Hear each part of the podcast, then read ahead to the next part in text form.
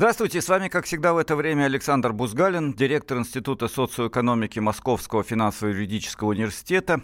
И мы говорим о личных деньгах в очень широком спектре проблем, которые возникают, когда нам надо эти деньги сосчитать, потратить э, и понять, что их у нас очень много, как у тех, кто покупает на аукционах странные вещи, или записывается в очередь на iPhone, э, выкладывая за это годовую зарплату многих граждан Российской Федерации. Ну или наоборот, почему-то их категорически не хватает, и надо лезть в долг под дикие проценты. Мы не раз с вами обсуждали эти трудности.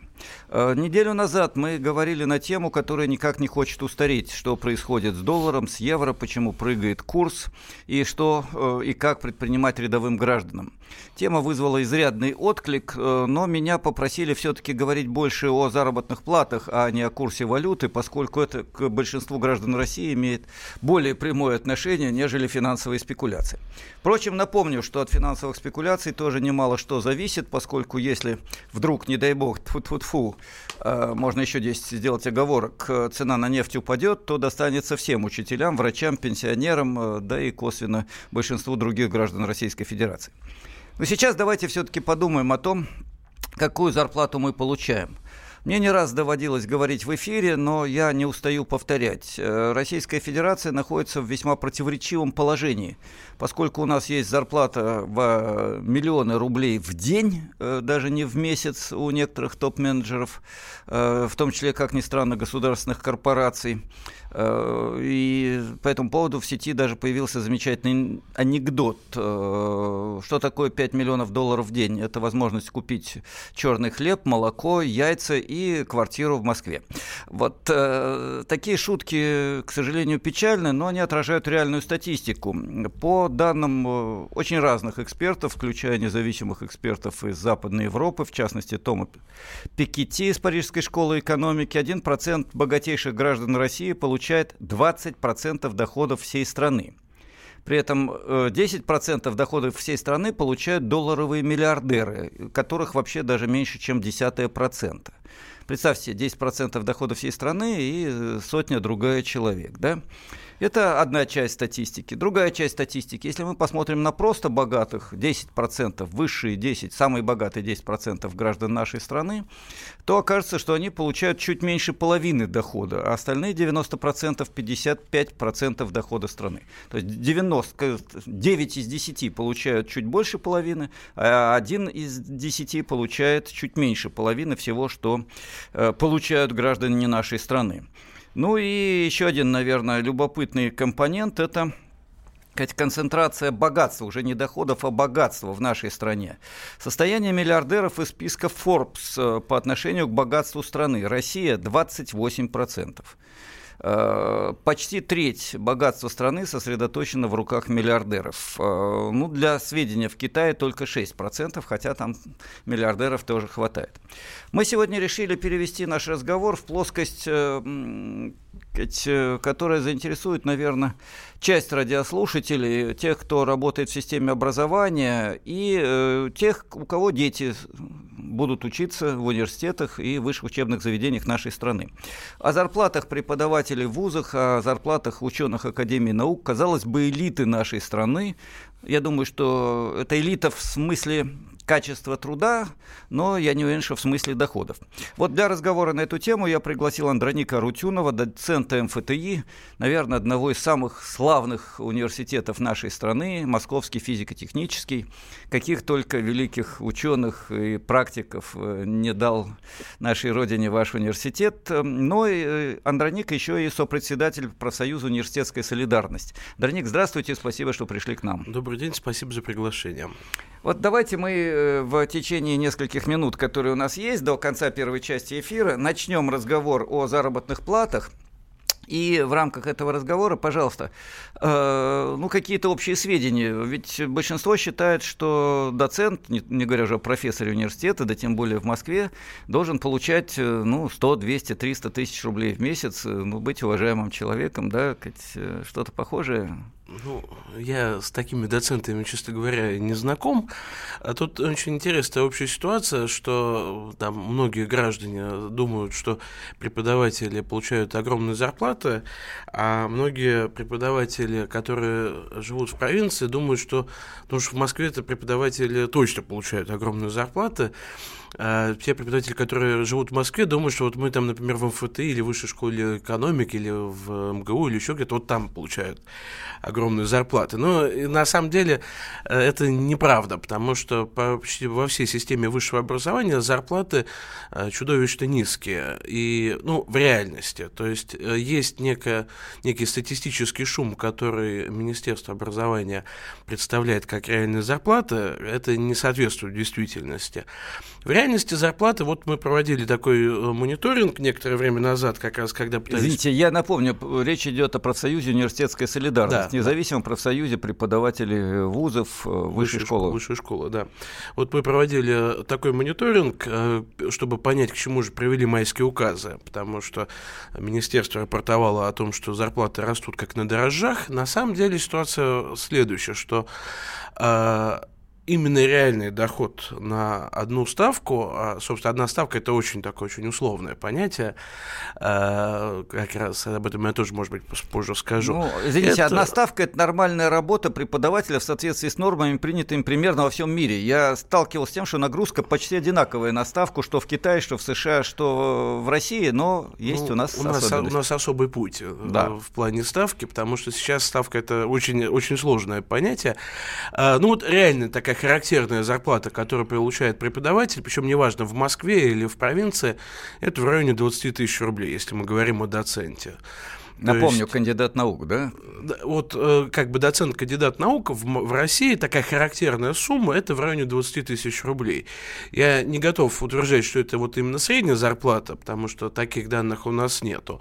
Но в реальности доцент, который работает, в общем, на фул тайме он вот 1020 получает. А, есть особые точки, например, а, собственно говоря, в МФТИ как раз в результате, в частности, борьбы нашего профсоюза в институте а, зарплаты выше. Например, в МФТИ это один из самых богатых в плане зарплаты вузов. Доцент получает в районе 70 тысяч рублей. Это, собственно, стоило нам огромных совершенно усилий, но ну вот в высшей школе экономики тоже примерно аналогичные зарплаты, даже, наверное, чуть-чуть повыше. В МГУ, например, зарплата ниже раза в полтора. Но интересно другое, что, э, и, что любая из цифр, которую я называю, она никакого отношения к двукратной Э, средней заработной плате не имеет. Э, то есть... Я напомню, просто в Москве считается, что средняя заработная плата 80 тысяч рублей, да? Ну, правда, туда входит вот это 5 миллионов в день, да, с одной стороны, и зарплата многих, получающих 20 тысяч, с другой стороны. Да, ну, то есть теоретически по майским указам, э, которые уже должны быть выполнены, потому что их срок исполнения прошел, доцент в Москве должен получать 140 тысяч рублей, потому что доцент-кандидат наук это вот такой вот характерный средний преподаватель. А в реальности это не выполняется вообще нигде, даже в высшей школе экономики, в которой преподаватели живут, в общем-то, неплохо. То есть в МФТИ это не выполняется еще в большей степени. В каких-то других вузах это не выполняется никак от слова совсем. То есть э, легко предъявить примеры преподавателей из провинциальных вузов, которые получают, там, например, зарплату 10 тысяч рублей.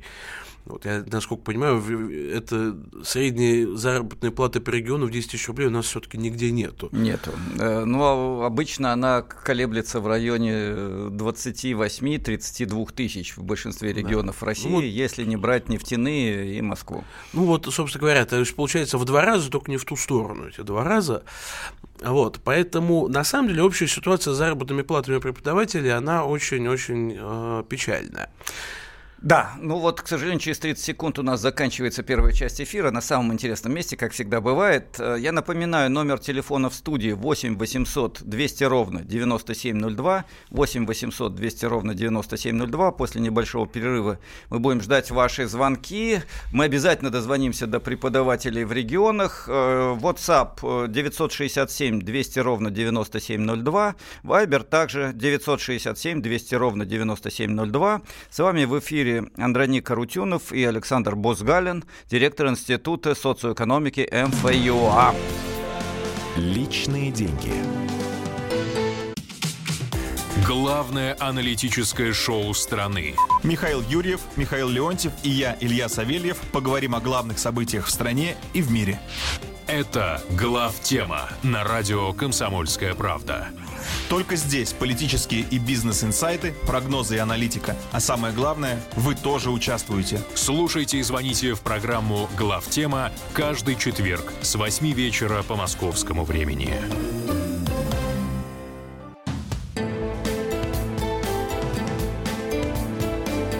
Личные деньги. Мы продолжаем наш эфир. Э, с вами Александр Бузгалин, директор Института социоэкономики Московского финансово-юридического университета. Э, и в нашей студии Андроник Карутюнов, доцент Московского физико-технического э, университета, МФТИ. И, очень важно, сопредседатель профсоюза «Университетская солидарность», независимого профсоюза преподавателей и сотрудников высшей школы. Мы говорим с Андроником о зарплате преподавателей. Э, я добавлю, мы сегодня будем говорить о зарплате научных сотрудников, поскольку здесь тоже э, очень много мифов. Но вопрос же не только в том, много или мало получает преподаватель и ученый, хотя и в этом тоже. Но вопрос еще и в том, что это на самом деле должна быть элита нашей страны. Мы много слышали от руководства нашего государства о модернизации, о инновациях, сейчас о цифровизации. Немножко это напоминает, правда, брежневскую эпоху, когда у нас была пятилетка качества и эффективности, лозунг экономика должна быть экономной, ну и так далее. Но неважно. Значит, в любом случае, для эпохи четвертой промышленной революции, здесь уже можно не ссылаться на правительство, это действительно факт, э, человек с высшим образованием среднем это нормальный средний работник, э, а дальше больше. Каждые пять лет переквалификация – это требование времени. Именно тогда мы сможем войти в современную эпоху, именно тогда робототехника будет не помехой, а помощью для нашего прогресса. Да еще и то, что человек – личность, которую надо формировать, э, развивать, э, у которой должна быть культура, это все делается университетом, по большому счету, да, и школой, и наукой. Вот поэтому у меня еще раз вопрос к Андронику Рутюнову. Э, какие данные вашего мониторинга вы могли бы сейчас озвучить, а потом мы подключим наших коллег из регионов и из Москвы, а вы, уважаемые радиослушатели, звоните 800 200 ровно 9702, пишите на WhatsApp, на Viber, уже идут сообщения. Пожалуйста, вам слово, Андроник. Э, ну, я две цифры озвучу. Первая цифра – это оклад, то есть то, что наше родное, кровное, что никак не отберешь. Э, средний оклад у доцента, то есть у среднестатистического преподавателя, который должны как бы костяк образовывать, это тысяч 12-15 в среднем по стране. Есть, конечно, исключения, но в целом это где-то в районе 12-15 тысяч рублей. А заработная плата, то есть это плюс надбавки к окладу, это в районе 20 тысяч рублей. Я думаю, что это вот, собственно, это средняя зарплата, которая получилась из нашего мониторинга. А, наш опыт взаимодействия с коллегами в регионах и в Москве показывает, что если откинуть э, такие пиковые точки, типа МФТ или Высшей экономики, то именно это, собственно, соответствует тому, что в реальности получают -то почти все доценты по всей стране, то, то есть и те, кто не проходил этот э, мониторинг, не участвовал в нем. Спасибо.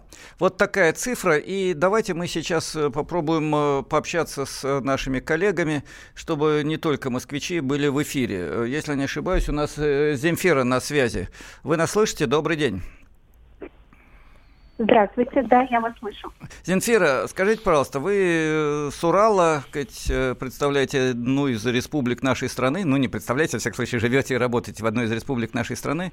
Скажите, у вас зарплаты э, преподавателей без степени преподавателей, со степенью кандидата наук, в каком диапазоне колеблется? Если считать одну работу, одну ставку, так сказать, а не человек, который бегает по 10 университетам днем и ночью? Поняла. Ну, а, если говорить о ставке, то в регионе а, неостепененный преподаватель получает а, 24 тысячи. Это грязными. То есть отсюда еще нужно вычитать все налоги, 13%. Ну вот мы почти угадали с 20 тысячами, потому что 24 минус 13 процентов будет 21, э, наверное, ну, да, примерно. Ну, мы да. считали чистую, да. чистую да, зарплату. Да, речь шла о чистой заработной плате. Ну вот видите, мы почти угадали. А в да. каких вузах э, получают больше, а есть ли такие, в которых получают меньше? Вы знаете, я не думаю, что где-то больше получают, где-то меньше получают. Если сотрудник хочет получить больше, то он вынужден работать на двух, на трех работах. Э, а так, так, чтобы получить на основной э, большую сумму, это да. нужно очень сильно постараться. Очень тяжелый вздох и странная фраза «надо сильно постараться». Я понимаю, что вы имеете в виду, не уверен, что понимают наши радиослушатели, но мы потом с Андроником обязательно поясним. Спасибо за включение в наш эфир, за эту справку. Э, и давайте мы чуть-чуть продолжим разговор, а потом э, поговорим еще о научных сотрудниках. Мы попробуем дозвониться до одного из элитных институтов Академии наук, до главного научного сотрудника одного из этих институтов. Спасибо, Земфира. Э, я хотел с Андроником вот еще о чем поговорить. Э, не знаю, как э, ваши данные профсоюза, но мне не раз приходилось сталкиваться в государственных учреждениях и научных, и образовательных, что людей переводят на четверть ставки для того, чтобы в четыре раза повысить заработную плату. То есть, скажем, вот человек получает 20, ну пусть 25 тысяч рублей, его переводят на четверть ставки с теми же 25 тысячами рублей, в результате зарплата вырастает до 100 тысяч рублей в месяц. И указ э, ну, почти выполняется. Да? Ну, да. ну, это один из классических способов повышения заработной платы без изменения финансирования. Собственно, мы очень много раз с подобным встречались, собственно, просто, по, по, просто повсюду. А второй еще есть такой сюжет, как нарисовать среднюю заработную плату, не повышая заработную плату в реальности. Это людей, которые получают маленькую зарплату, а вывести за штат, например, посадив их на, на договоры подряда. Э, что вообще-то вообще непонятно, законно ли, но это не, не всегда интересует руководство инсти... университетов и институтов. А третий, собственно, сюжет, как они это делают, как они повышают зар... среднюю заработную плату, они зачисляют там на 0,1, например, ставки э, какого-нибудь проректора или ректора, у которого-то зарплата ого-го. И, собственно, поделив на 10, прибавляют это в общий котел, и, собственно, получается, что средняя заработная плата существенно вырастает. Ну, как в старом анекдоте, да, я ем капусту, он ест э, мясо, в среднем мы едим голубцы. Да, это замечательно. Я привык к другому, извините, перебью, про среднюю температуру по госпиталю. Ну. Она из старых советских времен, не знаю, помнят ли ее радиослушатели, когда один умер, у него температура 30, э, второй в горячке у него 40, в среднем 36,6, да, вот, э, ну да, в таком духе. Вот. А, это, собственно, вот это такие пути фальсификации, которые, ну, я не знаю, каким другим более мягким словом это назвать. Нет, я соглашусь, именно фальсификация. которым, собственно говоря, идут э, руководство очень многих вузов. В принципе, мы, конечно, их так вот абстрактно, по-человечески можем понять, потому что денег им больше никто не давал, а за зарплату отчитаться им надо. Другой вопрос, что мне совершенно непонятно, почему они э, не пытаются как-то вот запротестовать, потому что есть, например, такой союз ректоров, ректоров, который такой, как мы его иногда в шутку называем, между коллегами профсоюз ректоров, э, который, по идее, вообще-то мог бы вполне выступить с какими-то предложениями в Министерство образования, там, в Министерство финансов, кто у нас там деньгами заведует. А представляете, одновременная забастовка всех ректоров, э, чуть не сказал Советского Союза, Российской Федерации, да, университетов Российской Федерации, собираются на съезд ректоров и говорят, все, система э, фальсифицирует реальную жизнь в университетах, регионах мы объявляем забастовку. Ни один ректор не выходит на работу и не подписывает ни один документ. А как министерство без отчетов жить будет? Ну, я, собственно, я мечтаю увидеть однажды демонстрацию преподавателей, где во главе колонны идут, собственно, ректоры ну, с флагами. Давайте мы перес... Э, переадресуем э, наш разговор на проблемы науки, поскольку это не менее важные для страны отрасли. Я обещаю прочесть целый ряд сообщений, которые пришли на WhatsApp э, чуть позже. А сейчас мы подключим к разговору э, Михаила Воейкова, это Академия наук, и Михаил Ильич, главный научный сотрудник, доктор наук, человек э, с большим именем в науке. Михаил Иванович, вы нас слышите? Да, да, слушаю. Скажите, пожалуйста, в Академии наук-то, наверное, вы получаете знаменитые 100, нет, 140 тысяч в виде двойной зарплаты по отношению к региону, или сколько, даже 160? Ничего подобного. То, что вы говорили, э, фальсификация есть и в институтах Академии наук, но далеко не все институты на это идут по разным причинам. А я могу сказать, вот я э, доктор наук, главный научный сотрудник, получает 30 тысяч, моя зарплата. Кандидат наук получает там 22-23 тысячи, э, доцент. А молодой, вот кончивший университет молодой человек, который пришел, или девушка, в, э, в академический, любой академический институт, ну, получает там 12-15 тысяч от силы. Михаил... Это большая проблема, потому что молодежь, талантливая молодежь, не идет, ладно, там вот экономисты, они там найдут, а вот физики, математики, техники, она не идет в, в Академию наук. Она или за границу уезжает, э, или в бизнес идет. Да, спасибо, Михаил Ильич, э, спасибо, Андроник. Э, мы с Андроником продолжим разговор в следующей части нашего эфира. Э, а Михаилу Ильичу большое спасибо за вот такую справку. Давайте мы в заключительной части обсудим вопрос, а к чему это ведет. Ну и, может быть, вначале коротко прокомментируем знаменитую идею многих радиослушателей. Она появляется и вот здесь у нас в сообщениях, что работайте на полторы ставки. Кто-то цитирует руководителя правительства «идите в бизнес», э, но многие считают, что мы гребем взятки лопатой, поэтому все хорошо.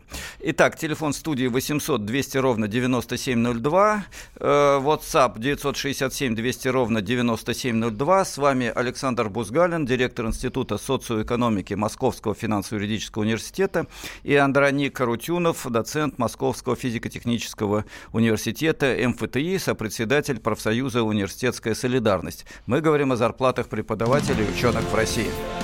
Личные деньги. Проблемы, которые вас волнуют. Авторы, которым вы доверяете.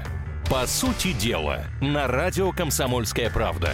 Дмитрий Потапенко. По пятницам с 7 вечера по московскому времени.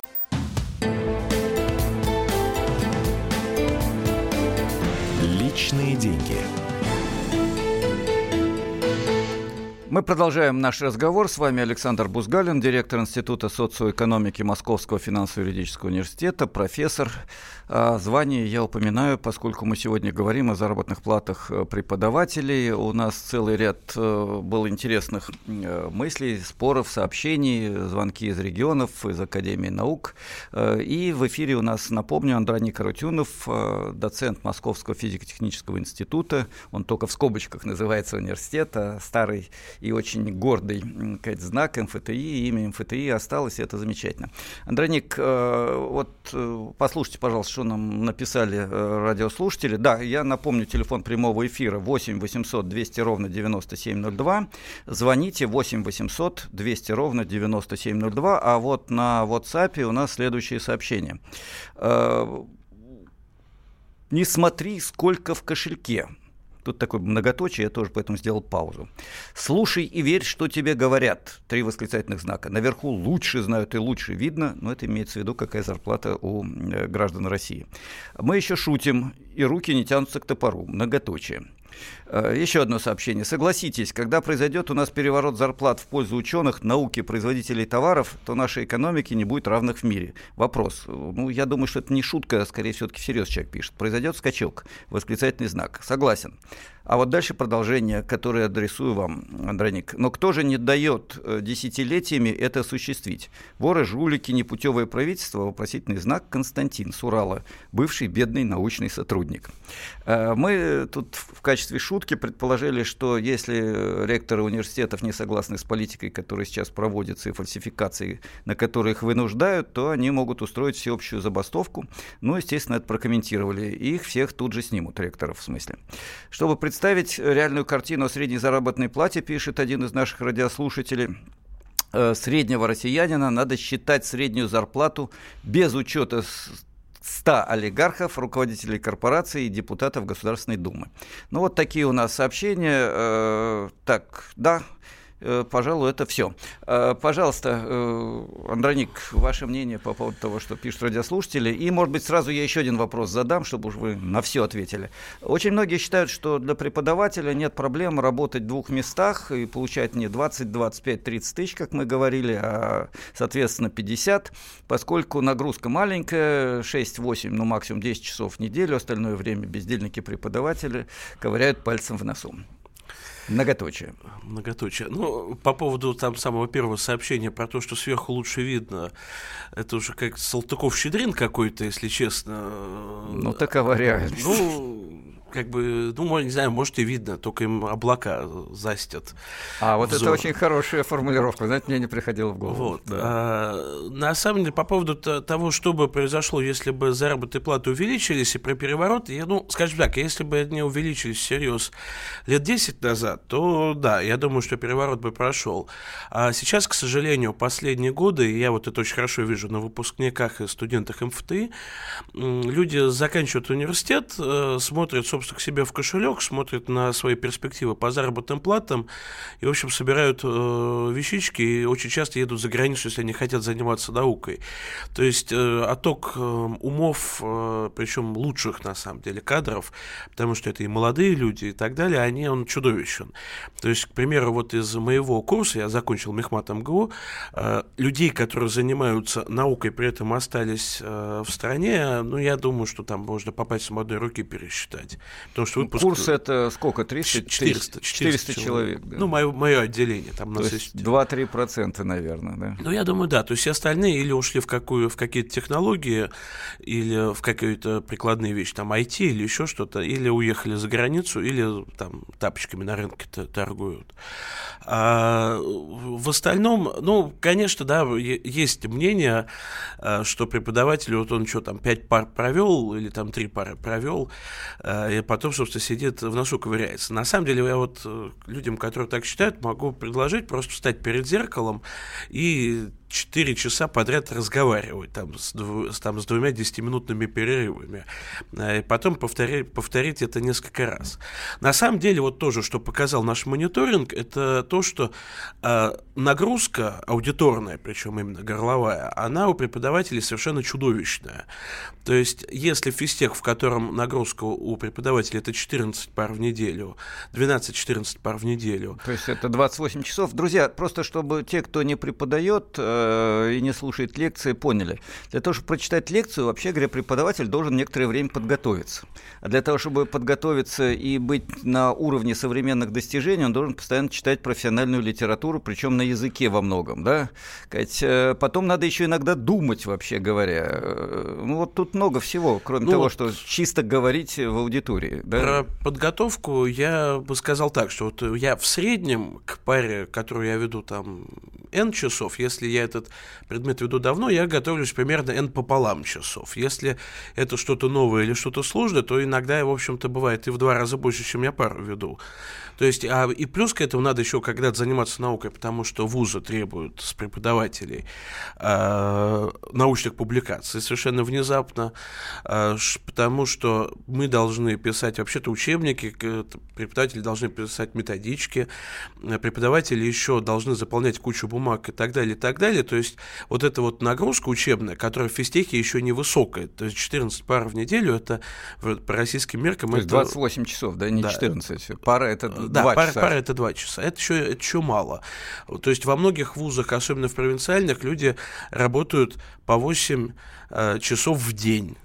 То есть... То есть это 8 часов говорения, а для этого надо еще хотя бы 4, да. а лучше 8 э, на подготовку. Вот. Плюс э, бывают всякие э, эксперименты, как, например, в РГГУ в какой-то момент э, отменили семинары, там только лекции. То есть там все время в аудитории там за сотню человек, и таким образом, собственно, Хорошо, давайте занятия. так. Нас, по-моему, Андроник, э, начнут все пене, сказать, шпинять. Вот э, вам все равно хорошо, сказать, поскольку вы в аудитории, а не уголь сказать, в шахте, да, добываете забывайте.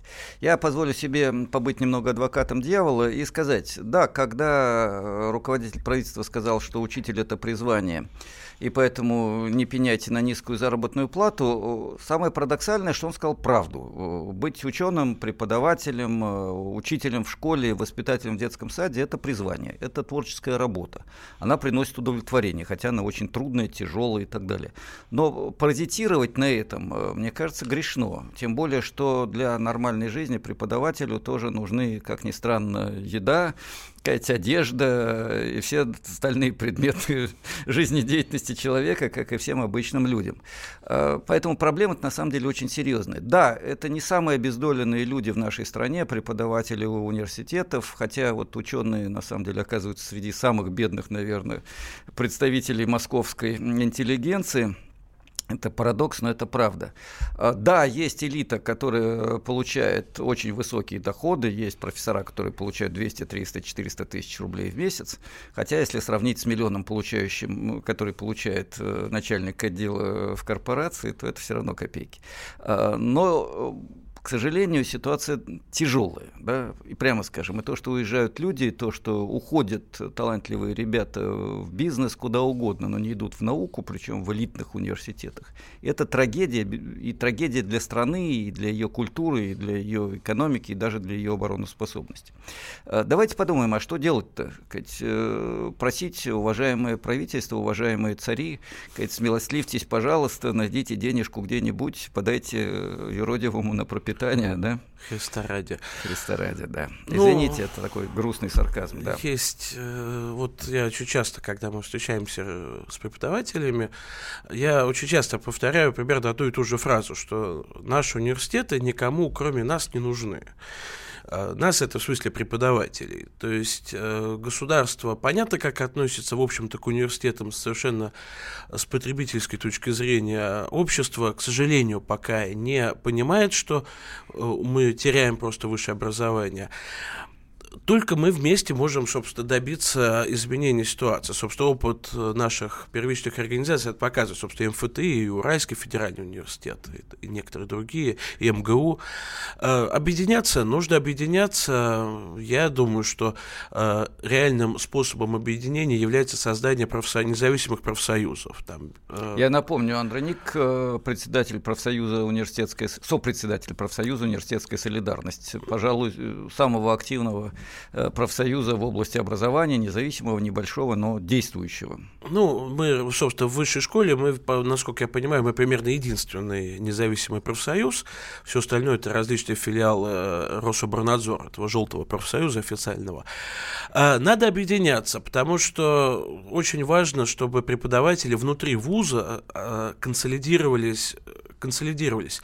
Снаружи решить проблему университета совершенно невозможно. Только вот движение снизу, создание вот широких горизонтальных связей внутри университета и объединенные требования преподавателей могут изменить ситуацию, потому что сейчас снаружи все выглядит так, будто бы в вузах в большинстве все нормально. То есть всех все устраивает, никто не бастует, никто не выступает, никто не пишет статьи в прессу, никто не проводит митингов и пикетов. Ну а раз все внешне нормально, значит, э, ничего делать не надо. Поэтому, если преподаватели не начнут объединяться и не начнут требовать св- своих законных заработных плат высоких, которые дают им возможность качественно работать, то никто им этих зарплат, в общем, и не поднимет. Потому что зачем? Если никто не просит, то зачем? Давайте.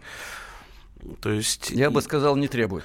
А, я, к сожалению, вынужден вас перебить. У нас э, почти закончилось время нашего эфира. Позвольте себе несколько слов в заключение. Э, уважаемые коллеги, э, школа, университет, на самом деле еще и детский сад и послеуниверситетское образование – это то, что создает главную производительную силу, говоря старым языком. Главный источник развития, а не просто экстенсивного формального роста экономики. Это то, что создает культуру и людей, которые счастливо живут и которыми может гордиться страна и которым завидуют в мире. Не только потому, что у них хорошие зарплаты, но и потому, что они красивые люди с красивой э, деятельностью, с э, настоящим талантом вокруг. Я говорю эти слова для того, чтобы мы поняли. Есть сферы, которые мы вместе должны создавать, холить или леять. К таким сферам относится образование, к таким сферам относится искусство, к таким сферам относится здравоохранение в очень широком спектре, включая спорт. И это то, что нужно нам всем. Э, это только кажется, что здесь э, проедают государственный бюджет. Здесь на самом деле создают то, без чего нет нашей страны, без чего нет ее экономики. Но мы живем в ситуации олигархически-бюрократического капитализма, и в этой ситуации спасение утопающих – дело рук самих утопающих. Если вы хотите подумать, как это делать, напишите хотя бы на мой личный почтовый адрес бузгалин собака mail.ru. Я его оставляю в эфире, не боюсь. Всех остальных эти адресов мы оставлять не будем. До встречи. С вами был Андроник Карутюнов, э, Университетская солидарность, и Александр Бузгалин, Московский финансово-юридический университет. Личные деньги. Особый случай. По понедельникам в 5 вечера по Москве. Касается каждого.